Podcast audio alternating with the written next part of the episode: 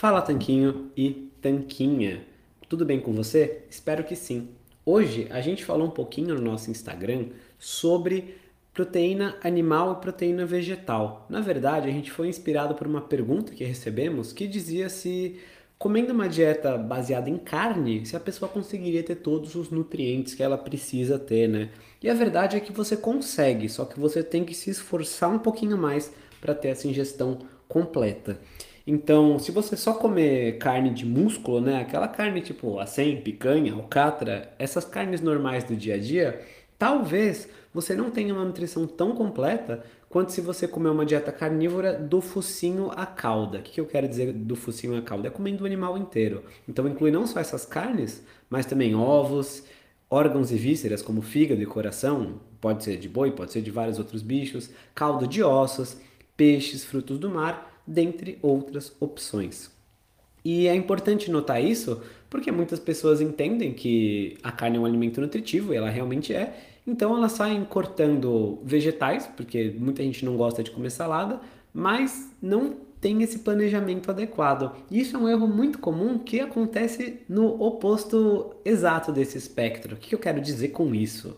Quero dizer que pessoas muitas vezes começam uma dieta vegetariana ou vegana por algum motivo, é, preocupação com os animais, questões ideológicas, enfim, e elas param de comer carne e só mas elas continuam com a dieta baseada em grãos, a dieta ocidental padrão.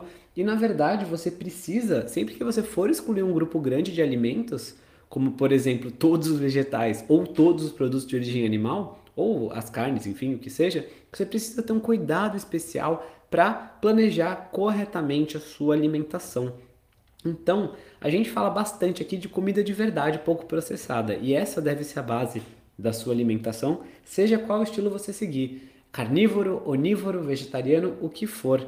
E então, e a gente gosta da expressão que se diz por aí, bicho e planta. Não precisa ser bicho ou planta, não precisa escolher entre um ou outro. Mas é interessante notar que, por exemplo, a nossa leitora que queria seguir a dieta carnívora estava preocupada com a falta de nutrientes. E isso é uma preocupação válida que a gente mostrou para ela que é possível ter a gestão adequada, mas você tem que se esforçar um pouquinho mais, comer fígado e essas coisas.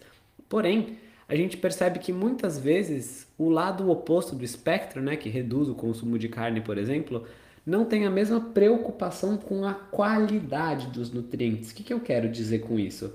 Que você pode trocar 30 gramas de proteína da carne por 30 gramas de proteína da soja ou do tofu, ou o que quer que seja que você use como fonte de proteína na dieta vegetariana. Porém, algumas coisas têm impacto nesse sentido.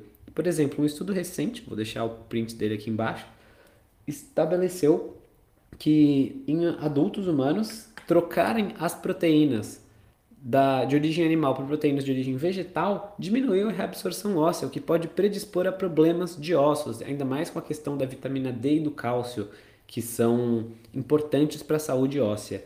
Então, o que eu quero lembrar é que a gente está apenas começando a pesquisar a fundo os efeitos desse tipo de alimentação, uma alimentação, por exemplo, totalmente baseada em plantas, comparado com o que a gente fez na nossa evolução, que os seres humanos eram oportunistas, comiam o que encontravam, davam preferências para comidas mais ricas em energia, como carnes e frutas, e menos preferência para coisas tipo uma folha de alface, que não tem muita energia, não tem tanto nutriente quanto um belo animal abatido ou uma árvore carregada de frutas.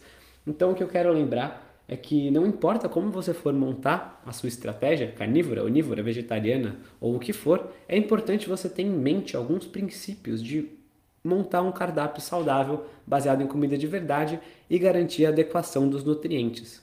Na verdade, se você quiser se aprofundar nisso, eu vou deixar aqui embaixo o recurso para o nosso treinamento de cardápios. É um treinamento onde a gente mostra como a gente mesmo, eu e o Rony, e vários e vários dos nossos alunos, centenas de alunos, usam o, o pensamento, né? Como você estrutura o pensamento para montar um cardápio saudável, adequado às suas realidades, né? Então, por exemplo, o Rony está lá em São Paulo e ele come alguns alimentos que são diferentes do que eu como aqui em Portugal.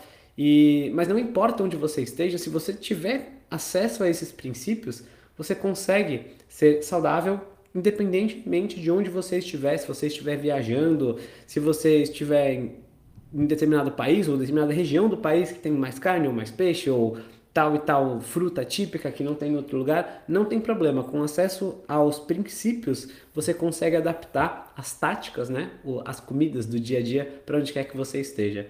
Então, vou deixar aqui embaixo o print desse estudo que eu te falei. Saiu esse mês, agora, acho que foi semana passada, no, num jornal que eu estava lendo, journal, né, uma revista científica. E só agora que eu consegui parar para ler. E também vou deixar o link para você ter acesso ao nosso treinamento de cardápios. E se você tiver dúvidas sobre dieta carnívora ou dieta vegetariana, a gente tem conteúdos sobre isso no blog senhortanquinho.com também. Também vou deixar o link aqui embaixo para você poder ler um pouquinho mais sobre isso. Mas independentemente de qual sua estratégia favorita e especialmente se for onívora, recomendo que você participe do treinamento. Lá, inclusive, de bônus tem um treinamento que ensina como manter a forma mesmo viajando, já que a gente falou de ir para vários lugares e conseguir manter a dieta sem deixar de aproveitar as delícias típicas de cada local. Tem vários bônus lá, vai ser um prazer receber você no nosso treinamento e a gente vai se falando lá dentro. Forte abraço!